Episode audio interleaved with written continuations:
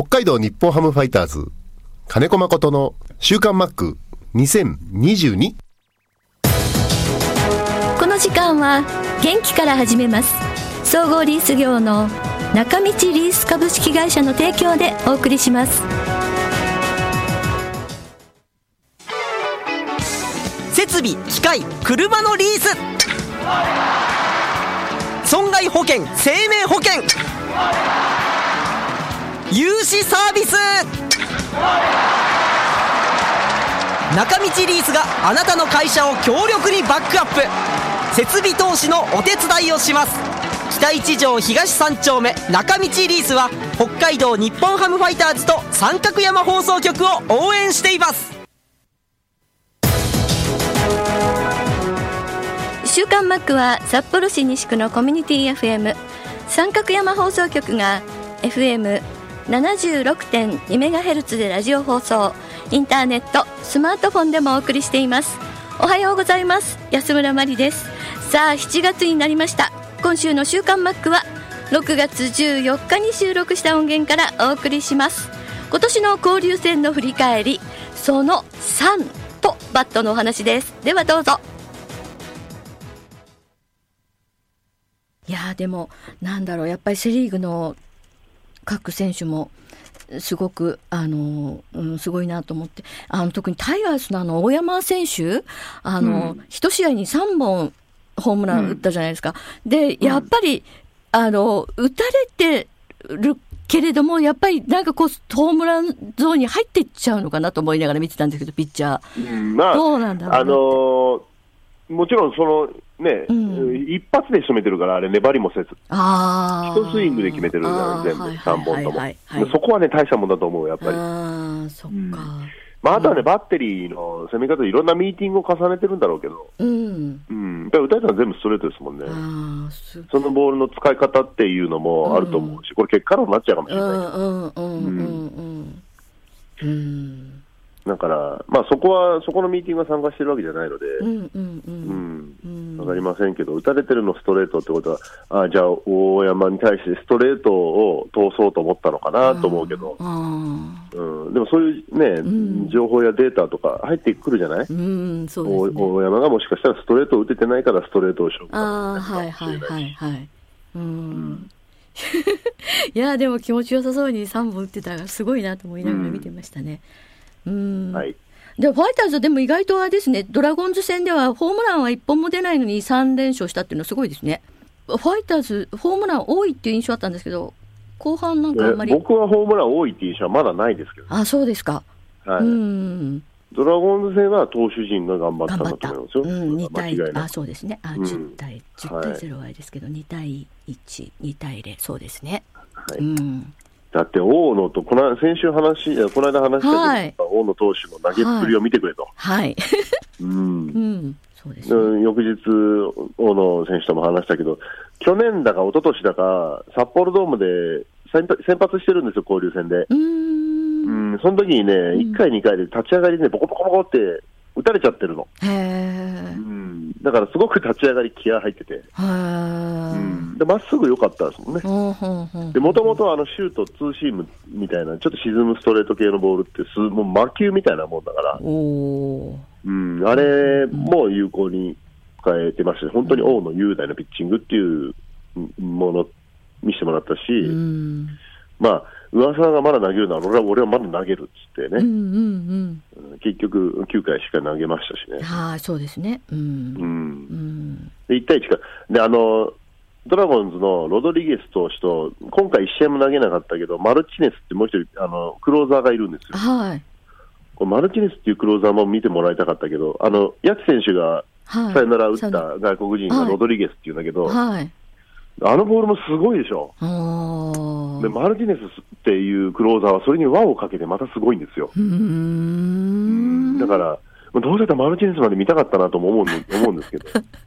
ああ、そうなんだ。だからよくあそこは、あのー、八津選手ね、さよなら決めてくれましたけど、うん、その前のね、はい、松本剛選手がスリーボールツーストライクからしっかり進塁するためにゴロ打って助けたからうね。んうんあれが大きいよあね。そうですね、そうですね。うんだから、打線の中にああいうことができるのがもう一人入っててくれるとう、ん、うん、他の選手はもっと伸び伸びしゅ勝負できるだろうしうー、んですね。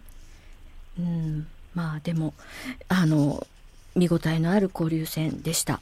はいはい。ということでさてこの質問いきますか。マックに質問です。えーノックバットでホームランを打つコツはありますか？なんかあの、マックが試合前に、えーマックと稲葉 GM がライトスタンドに向かってノックをしていました。マックがノック用バットで軽々とスタンド中段まで打球を飛ばしてびっくり。えー次に稲葉 GM も挑戦していましたが、スタンドまでは届かず。ノックバットでホームランを打つ。うーん。の、ごめんなさいね。私よくわかんない。ノックバットっていうのはやっぱり普通のバットと違うわけですよね。ノック用のバット。はい。はい。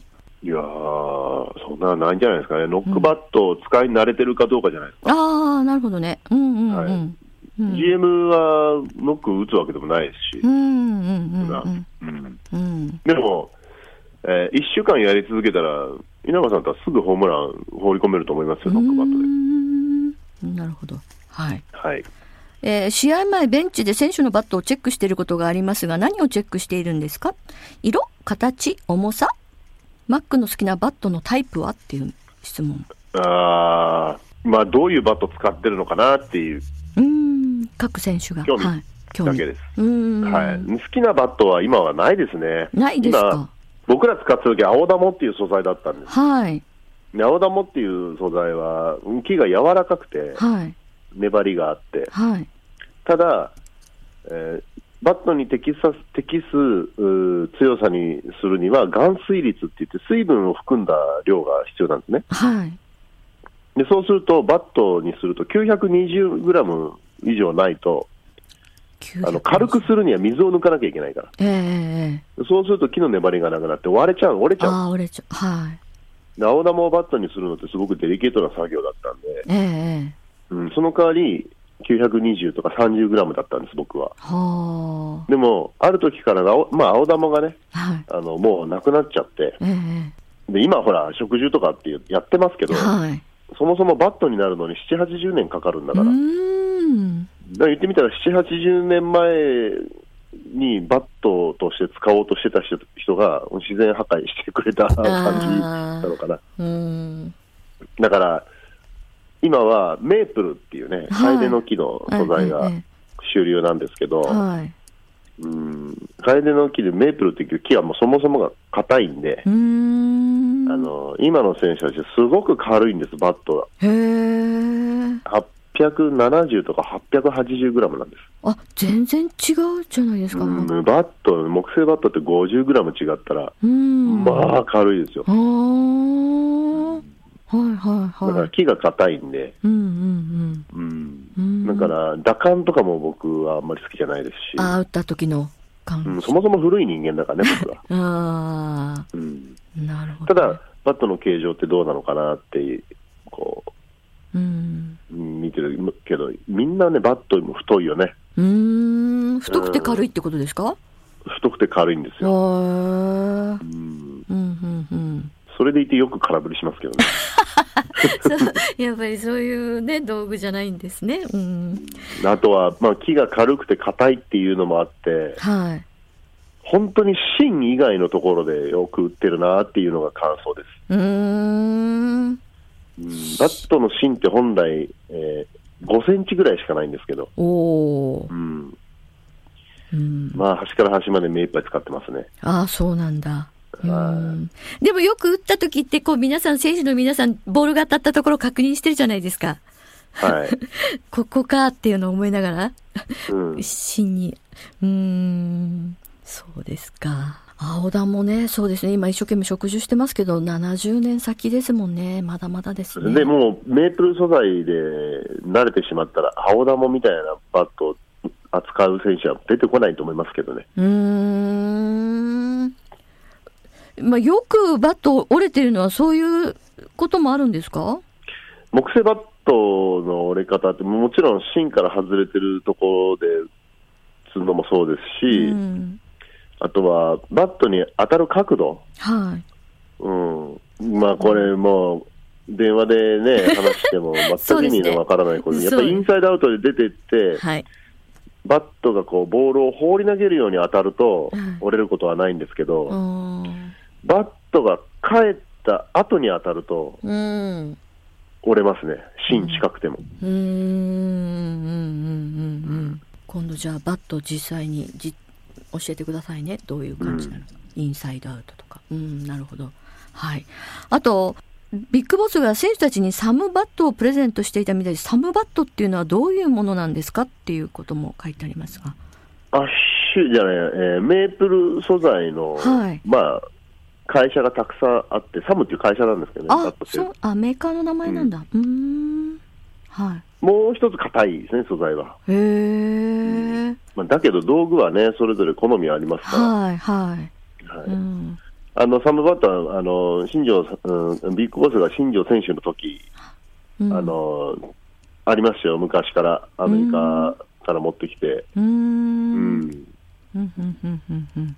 使わせてもらったこともありますけど、へえ。どうでした？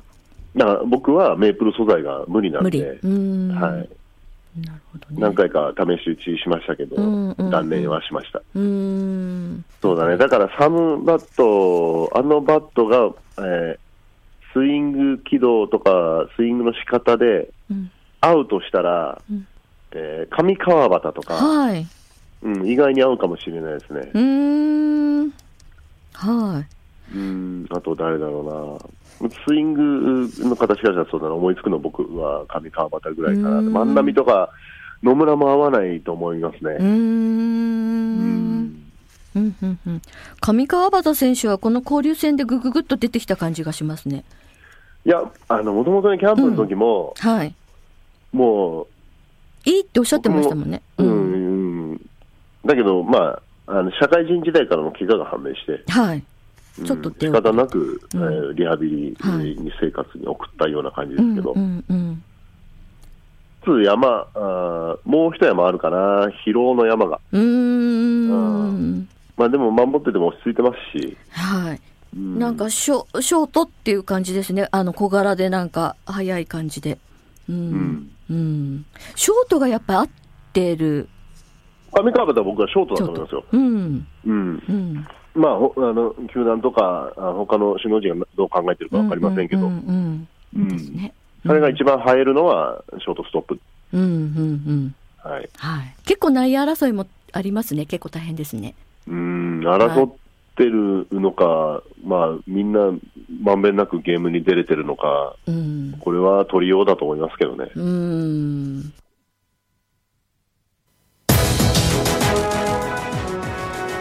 い。ということで、今週もお送りしました。まあ、交流戦の振り返りと、さらにはバットのお話、えー、みぽりんさんからのメッセージの質問でした。さあ皆さん今週もメッセージ質問たくさんありがとうございます千葉県の大谷メロンさんです千葉県梅雨明けしました暑いです猛暑です昼の住宅街は一っ子一人おりませんということでね6月にこんなに早い時期に梅雨明けしたっていうのは私も記憶にないぐらいの短さで暑さもそうですけれども夏の水不足も心配ですね。私も東京に住んでた時に一度だけだったかな 2, 2回ぐらいあったのかな断水というかあの計画断水ですよね。何時から何時までこの地域は断水しますというのが連絡が入るんですよ。そうするともう大変ですよね。水が出る間にお洗濯とかもういろんなことしてちょっとお水溜めといてとかっていうのをやってましたね。やっぱり水本当に大事です。まあ、よく分かってると思いますけれどもね。北海道も暑そうですね。熱中症にお気をつけくださいって大谷メロンさん北海道は暑くないです。まああのー今週はちょっと肌寒いぐらいで明日ぐらいからちょっと気温が高くなるのかなと思いますけれどもあのー梅雨のない北海道って言われてますがもうここ数年はあの蝦夷梅雨っていうか梅雨らしい天気もどんよりとしてじめじめして雨が降る天気が続いています。昨日も蒸し暑かったですしね。さあマックのユニフォームプレゼントの時たくさんメールを送りたかったんですが体調が優れなかったのであまり送れませんでした。ああ残念。またプレゼント企画待っています。ということでね今年もたくさんマックになんかプレゼントおねだりしましょう、えー、体調優れないっていうのは多分急な暑さでまだ慣れないからじゃないでしょうか。しっかり睡眠とって食べてください。こちらもそんな関東の方です。船橋の有子さんです。関東では早速の猛暑が辛いです。ということでね本当に災害級。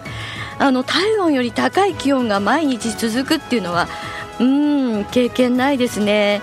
30度以上はまあまあ何回ももちろん経験してますけれども35度以上が何日も続くっていうのはまだ本当に私も経験がないのでいや外に本当外に出られないだろうなと思います。